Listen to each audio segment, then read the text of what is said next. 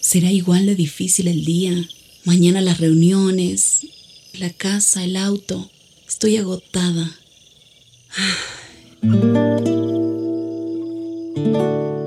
No importa cuántas cosas me hayan angustiado hoy. Me acercaré a Él porque Él tiene descanso para mi alma y mi mente. Cuando mi corazón está tranquilo, puedo escuchar su voz en quietud y confianza. Mi fortaleza está en descansar en Dios. Ven a descansar.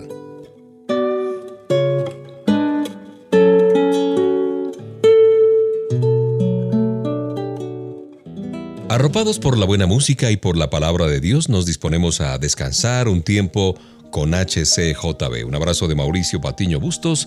Y bueno, en estos días hemos venido conversando contigo sobre la santificación como un proceso que nos permite acercarnos más a Papá Dios. El pecado es un gran problema, un obstáculo, porque busca introducirse en nuestras vidas, distorsionar nuestro punto de vista e influenciar, diría yo, cada decisión que tomamos en nuestro día a día.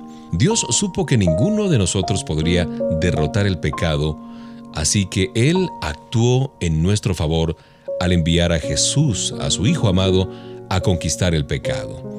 Para aquellos que hemos recibido a Jesús como nuestro Señor y Salvador, esa victoria ha quitado el castigo del pecado de nuestras vidas. Y eso es una gran noticia, una gran celebración en nuestro corazón. Nuestra aceptación de Jesús no evita que sigamos pecando, y aunque amamos al Señor y nos regocijamos en su mano salvadora, todos podemos esperar una continua y ardua lucha con el pecado en nuestras vidas. Ya el apóstol Pablo en la carta a los romanos decía que ¿quién lo librará de ese cuerpo de muerte?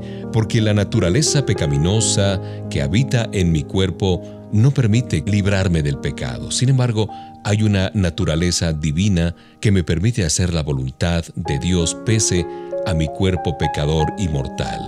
Esta es una sorpresa para muchos cristianos nuevos que vienen a Cristo pensando que sus viejas pasiones simplemente van a desaparecer. Y no, al contrario, debemos ser responsables por nuestras acciones pecaminosas y por nuestros deseos. Eso no significa que deberíamos intentar limpiarnos a nosotros mismos. Más bien, debemos ser honestos con Dios en lo que tiene que ver a nuestro pecado e invitar su poder limpiador para que vaya a esas partes más oscuras de nuestro ser y las limpie. Limpiémonos de toda contaminación de carne y de espíritu, perfeccionando la santidad en el temor de Dios, dice segunda a los Corintios. Nos limpiamos a nosotros mismos al estar perfectamente conscientes de nuestros pecados, rindiéndonos y distanciándonos de cada área pecaminosa de nuestras vidas. Esto es lo que significa arrepentirnos y dar la vuelta al viejo comportamiento, al viejo hombre. Cristo ya ha pagado el castigo por nuestros pecados. Honrémosle luchando por mantener una vida que sea de su agrado. Gracias por acompañarme. Ya suenan las primeras notas de esta selección musical.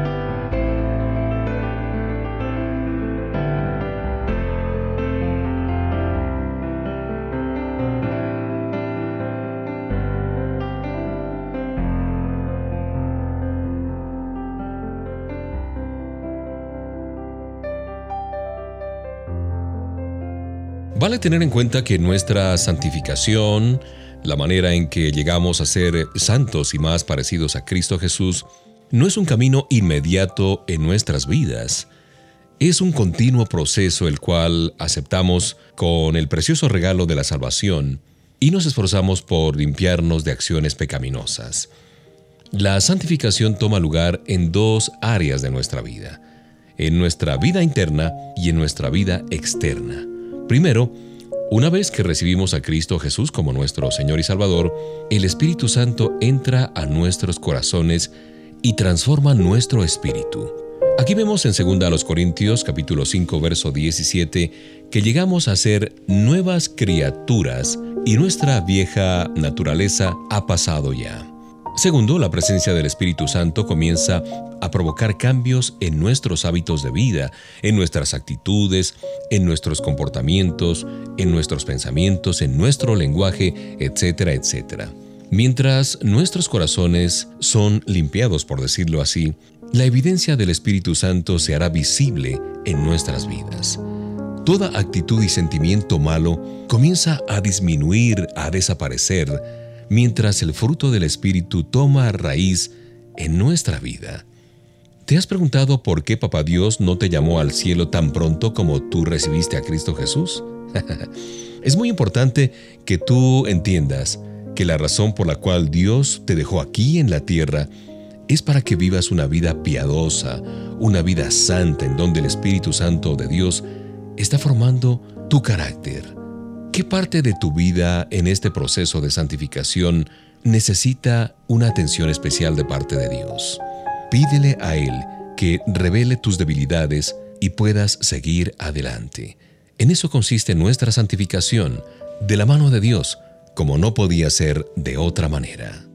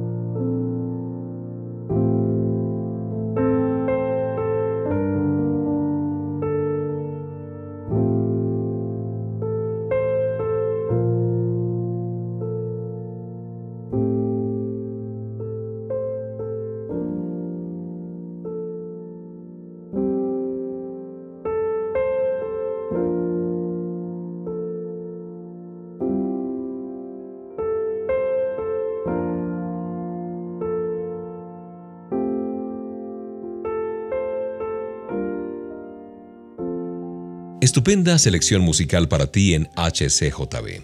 Hay una realidad que hasta me da vergüenza decirla, pero es así. Los hombres tenemos una mala reputación porque nos rehusamos a pedir dirección cuando estamos perdidos allí en medio de nuestro vehículo buscando una dirección. ¿Es así o no? La raíz de este asunto es que no nos gusta reconocer que no sabemos algo.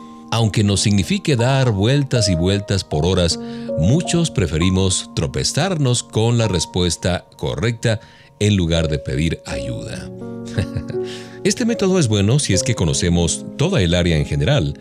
Sin embargo, si necesitamos llegar a un destino específico en un pueblo desconocido, digamos, debemos saber cómo llegar allí es prácticamente imposible que lleguemos al lugar preciso a donde debemos ir y en el momento preciso que tenemos que llegar. No, lo mismo se puede decir de nuestras vidas. Podríamos creer que Dios tiene algo muy especial para nosotros y sin embargo no buscamos su dirección. Yo me pregunto, ¿cómo podemos llegar al destino de Dios si no consultamos al único que sabe a dónde vamos? El Señor nos ha prometido darnos dirección. El Salmo 16:11 dice, Me mostrarás la senda de la vida, en tu presencia hay plenitud de gozo. La voluntad de Papá Dios no es algo que encontramos allá afuera a través de pruebas y equivocaciones, aciertos y errores. Más bien es algo que encontramos en Él justamente, por medio de la oración y el estudio de la Biblia, mientras conocemos con mayor claridad su corazón y su carácter. Si tú has estado tratando de encontrar a Dios, detente y simplemente habla con Él. Él sabe dónde te encuentras tú y conoce exactamente dónde necesitas ir. Esa es la manera de buscar la dirección de Dios.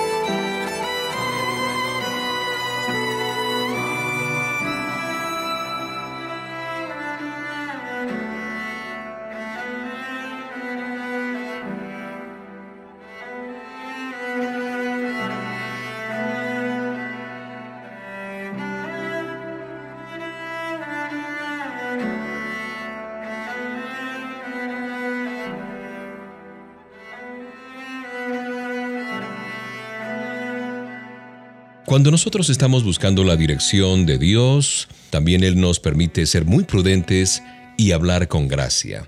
Nuestra boca puede meternos en muchos problemas. Una y otra vez somos sacudidos por las palabras que salen por nuestra boca y pronuncian nuestros labios. El apóstol Santiago compara la lengua con una chispa pequeña que parece pequeña e indefensa, pero tiene el poder de producir un fuego devastador. ¿Cómo podemos controlar esta arma tan peligrosa? La sin hueso, como le llaman algunos así jocosamente. Colosenses 4:6 nos dice lo siguiente, nos instruye, sea vuestra palabra siempre con gracia, para que sepáis cómo responder a cada uno. Esto parece ser una demanda imposible, pero sigue siendo nuestra responsabilidad. Como creyentes, tenemos que ser muy, muy cuidadosos cuando hablamos. La boca descubrirá lo que hay en nuestro corazón, de acuerdo a lo que dice Mateo 12:34. Es imposible guardar amargura y contienda en nuestros corazones sin dejar que esos sentimientos se escapen a través de nuestra lengua, de nuestros labios. Por lo tanto, debemos estar alerta a las actitudes de nuestro corazón. ¿Cómo puedes saber tú si tu hablar es con gracia? Hay una lista como una especie de control para juzgar si nuestras palabras están sazonadas con dulzura, con amabilidad, con responsabilidad. Primero, hablo a otras personas en la manera que deseo que me hablen. Decido hablar solamente la verdad. Mis palabras son para edificar y motivar y no para juzgar y condenar. Me doy cuenta de que todo el tiempo que hablo lo hago como embajador de Cristo, como embajadora de Cristo. Así es que hoy pídele a Papá Dios que gobierne tu lengua, tu hablar, tu boca, porque de esta manera serás un testigo efectivo de Jesús al hablar con gracia.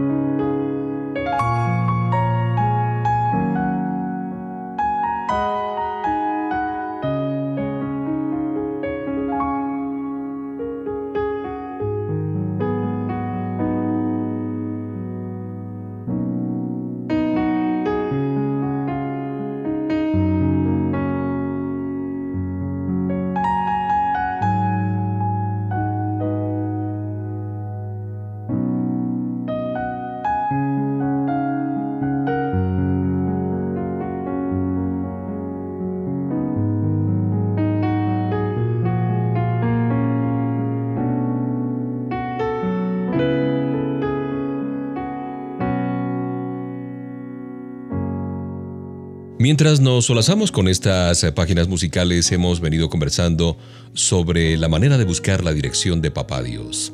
¿Estás consciente de que Dios sabe exactamente dónde estás tú y qué estás haciendo ahora mismo? Bueno, estás haciéndonos compañía, pero digo en términos generales. ¿Qué sobre el día de mañana?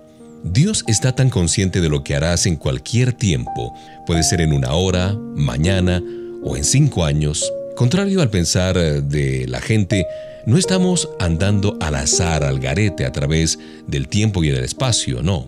El mismo Dios que creó el universo y todo lo que en él hay, tiene también un plan específico para cada uno de nosotros. Debido a que Él es el Dios de ayer, de hoy y de siempre, solamente Él conoce las consecuencias de cada decisión que hacemos. Por lo tanto, solo en Dios podemos confiar en que Él guiará cada uno de nuestros pasos diariamente.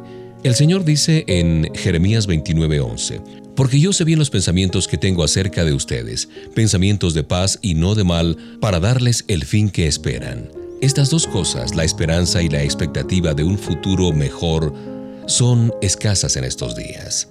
Sin embargo, tenemos la seguridad del Dios Todopoderoso de que ya tiene un plan para proveernos para cada día. En Cristo Jesús la esperanza de nuestro futuro destino está segura. Si le hemos aceptado como Señor y Salvador, no tenemos que preocuparnos sobre nuestra vida después de la muerte. De otra parte, Dios continúa interesado íntimamente en nuestro diario vivir, en nuestro día a día, incluyendo tus decisiones.